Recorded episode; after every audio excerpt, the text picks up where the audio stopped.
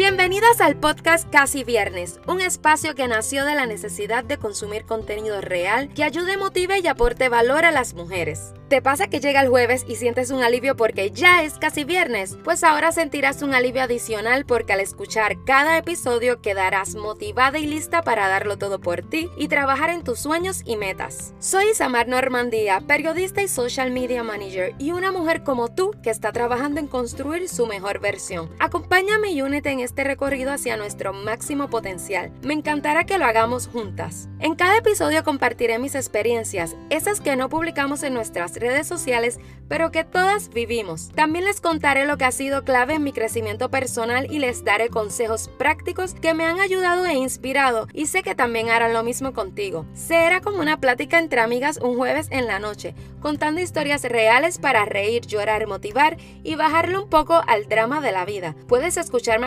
de una copa de vino, cerveza o lo que te guste, porque cada episodio será como un Ladies Night total actitud de jueves presocial. Si quieres construir tu mejor versión, vencer tus miedos y trabajar en tus sueños y metas, este podcast es para ti. Juntas lo conseguiremos.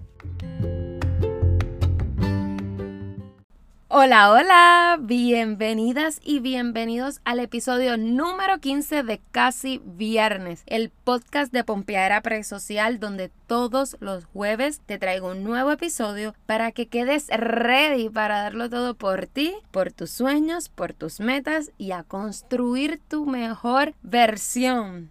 Y esta noche estoy acompañada de mi copita de vino, así que todas las que también me están acompañando dándose algo, salud y espero que lo tengan porque el tema de hoy lo amerita.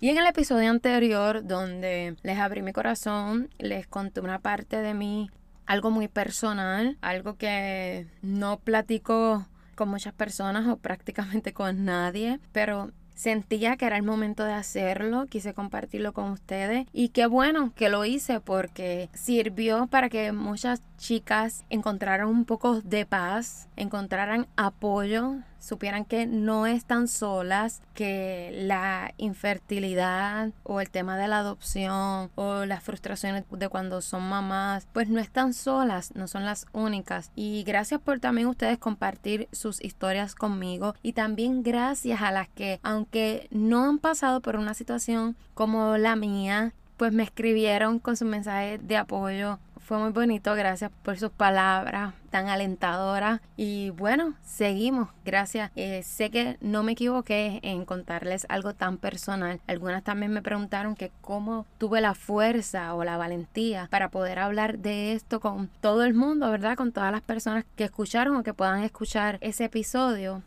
Pues les digo, uno poco a poco va superando las cosas, va manejando lo mejor, va entendiendo muchas cosas y va teniendo paz en el proceso o con esas cosas que no nos agradan mucho, ¿verdad? O que nos hacen sufrir, que nos lastiman. Y yo estoy muy en paz y yo creo que que lo sabía, pero no estaba tan segura. Y creo que me lo demostré también hablándolo Así que también fue una demostración para mí que en verdad estoy fuerte, estoy en paz y tengo muy claro lo que quiero. Y eso me alegra mucho porque era algo que hace unos meses estaba realmente perdida y sentía como mucho estrés por todo y mucha ansiedad por todo.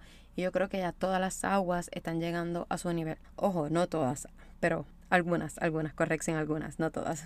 y bueno, hoy les traigo otro tema, nueva semana, nuevo tema que también sale del episodio anterior, porque algunas chicas pues todavía están detenidas en esa tristeza o en esa ansiedad por no lograr ser mamá o por o cómo manejan ese tema de la maternidad. Y yo creo que es que también requiere mucho esfuerzo de nuestra parte. Así que quise hacer el episodio de hoy sobre esto. Y les tengo una pregunta. ¿Qué te detiene? ¿Te has hecho esta pregunta? Si no te las has hecho, te voy a dar unos segunditos. Piensa bien tu respuesta. ¿Qué te detiene? ¿Ya? O si te lo has preguntado antes, ¿cuáles son esas razones? ¿Cuáles son esas excusas? ¿Culpas a alguien? ¿Realmente son esas las razones por las que no has comenzado ese proyecto, ese emprendimiento, un nuevo hábito o lo que sea que quieras comenzar y que aún no arrancas para llevarlo a cabo. Bueno, pues es muy probable que esas cosas o esas personas que, decimos que son las que nos tienen eh, aguantar, que por eso estamos detenidas, son meramente excusas. ¿Sí?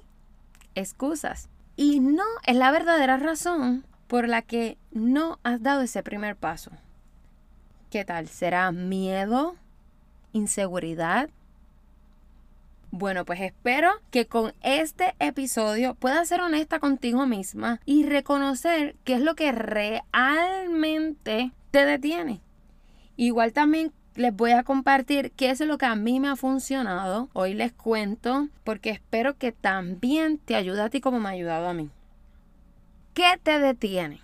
Esa fue la pregunta que yo me hice hace unos meses atrás y les digo que me voló la cabeza me di cuenta que la mayoría de las razones que siempre daba para no hacer lo que quería eran simplemente excusas. Excusas para yo no tener que hacer un esfuerzo de mi parte, ¿no? Y era más fácil decir que no tenía tiempo, que no tenía apoyo, que no era tan buena para X cosa o que no tenía dinero para eso en particular en ese momento. Eh, bueno, etcétera, etcétera, porque la verdad es que daba muchísimas.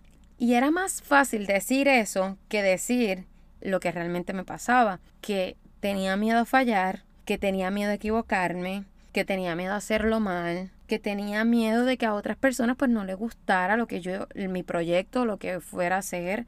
Bueno, yo tenía miedo a tantas cosas, que sea esto, que sea lo otro. Y me tocó ser honesta conmigo. O sea, llegó un punto en que, ok, hasta aquí. Y ser honesta conmigo, me tocó alejarme de todo mi entorno para encontrarme conmigo misma, tener esa plática, porque yo sabía que no quería seguir como estaba, yo no quería seguir sintiéndome como yo me sentía. Yo sabía que tenía que hacer unos cambios si yo quería estar mejor, si yo me quería sentir mejor, yo tenía que empezar a tomar acción. Y les digo, de esa conversación me di cuenta que la única razón y que la única culpable de estar así, de estar detenida, era yo. Completamente yo. Aquí no había más nadie. Aquí no había más nada. El problema era mío. El problema lo tenía yo. Todas esas excusas eran para tratar de engañarme a mí misma, para no enfrentar mis miedos, para no enfrentar mis inseguridades, para no reconocer que me estaba fallando a mí misma. Eran mis miedos, mi ignorancia también, tengo que decirlo, creo que sí que fue otro factor. Y hasta flojera, vagancia o pereza o como sea que tú le llames. Y la realidad era que yo no quería reconocer que yo no era una prioridad para mí. Yo le dedicaba más tiempo y atención a otros que a mí misma, a, a otras cosas que a mis cosas y no quería hacer nada que me sacara de mi zona de confort y así yo estuve muchos años que no había querido salir de mi zona de confort. Como siempre les digo, no es fácil. Esto no es que un día, un día te levantaste y voy a hacer esto y voy a hacer lo otro. No, no es fácil. Ni los cambios ni los procesos lo son. No lo son. Porque estos requieren de mucha disciplina y de mucho esfuerzo de parte de nosotros. Totalmente. Y además mucha fortaleza mental pero sobre todo mucho amor propio. Y les digo, yo nunca fui disciplinada con mis cosas. Yo no sabía cómo realmente quererme. O sea, eso de amor propio, ¿qué es eso? ¿Qué es amor propio? O sea, a mí nadie me hablaba de eso. Tal vez muchos pensaran que, hello, eso es obvio, tenemos que amarnos, no sé. Pero para mí, la verdad, no. Yo realmente no sabía lo que era quererme a mí misma. Y el no quererme, el no dedicarme tiempo, sumado a mis miedos, a mis inseguridades, me hicieron estar detenida por mucho, mucho tiempo. Y tal vez cuando te preguntas, ¿qué me detiene? A lo mejor lo que te hace pensar es en qué es lo que te detiene para llevar a cabo ese proyecto, ese negocio o ese emprendimiento. Pero también háztela pensando ¿Qué es lo que te detiene para quererte a ti misma? ¿Qué es lo que te detiene a ponerte como prioridad? ¿Qué es lo que te detiene a cuidarte? ¿Qué es lo que te detiene para que tú hagas esas cosas que te van a hacer sentir mejor, que te van a hacer sentir bien? Porque es que la verdad, este tema de hoy no solo aplica a proyectos, a emprendimientos, a un nuevo negocio, a buscar un nuevo trabajo, también aplica a todos los aspectos de la vida, a todas las cosas que no están bien con nosotras también. Y a veces nos hacemos las preguntas como que tan superficialmente o estamos tan en piloto automático que contestamos así como que por contestar, pero no nos detenemos de verdad a tener esa conversación con nosotras, a cuestionarnos de verdad y a ser sinceras con nosotras mismas. Creo que eso es muy, muy, muy importante. Así que atención a eso, atención. Pero, ¿qué puedes hacer para no seguir en pausa, para no seguir detenida, además de tener esta conversación honesta contigo, pues bueno, lo primero que tienes que hacer, y esto es lo que yo tuve que hacer, y vuelvo y les digo, esto no es fácil, esto no es de un día para otro, esto es todos los días tomando la decisión de que tú quieres estar bien, de que tú quieres lograr esto para tu vida. Lo primero que yo hice fue empezar a creer en mí. Tienes que creer en ti. Tienes que saber que tú puedes. Y se los digo yo que yo tenía miedo de tantas cosas que yo no iba a poder. Y tenía miedo a que pasaran muchas cosas en mi vida porque yo pensé que yo no iba a poder con eso. Y ahora, venga lo que venga, ya yo sé que yo puedo. No importa lo que venga, yo voy a creer en mí y yo sé que voy, voy a poder con lo que se me presenta en la vida. Así que es muy importante creer en ti. Tienes que también, número dos, dejar de compararte. No podemos querer ser como fulana, como mengana, o sea, tenemos que dejar de compararnos, tenemos que solo fijarnos en nosotras, construirnos a nosotras, lo que nosotras queremos ser. Todas somos diferentes y todas tenemos que encontrar como que tu identidad propia. Tercero, tienes que dejar de victimizarte y de echarle la culpa a otro. Y mira que si yo te digo todas las cosas que me han pasado en mi vida y que yo por eso lo iba a tomar como una excusa para, no sé, para tomar malas decisiones o decisiones que fueran en, contra mía, tenía muchas razones para victimizarme, para echarle culpa a otros, pero no, todos pasamos por sucesos difíciles en la vida. Y mira que yo he leído historias que yo digo, o sea, uno se cree que lo peor de la vida le ha pasado a uno y después uno conoce historias que tú te quedas como que, wow, yo fui bendecida, no me pasó tantas cosas malas como le han pasado a otros. Entonces también tenemos que pararle, tenemos que dejar de ponernos como víctimas y tenemos que dejar de culpar a otros por las cosas que nosotros no hacemos por nosotras mismas. Y número cuatro, sencillo, empezar por algún lado, por algún pequeño cambio, enfrenta un miedo a la vez, como les he dicho anteriormente. Eso a mí me ha funcionado. Yo simplemente empecé. Dejé de, de dar excusas y empecé yo les he contado que yo eh, sabía que quería construir una mejor versión de mí de la que yo estuviera orgullosa y empecé por el ejercicio. El ejercicio me, me vino bien, empecé a hacer actividad física con regularidad y por ahí siguieron surgiendo otras cosas y otras cosas y otras cosas que de verdad el cambio en yo diría que en tan poco tiempo porque en realidad esto es como que de inicio de año para acá ha sido ha sido bastante. Yo soy otra. Y todavía me faltan muchas cosas en las que yo tengo que trabajar, en las que yo tengo que seguir bregando. Pero me gustan todos los pasos que yo he adelantado.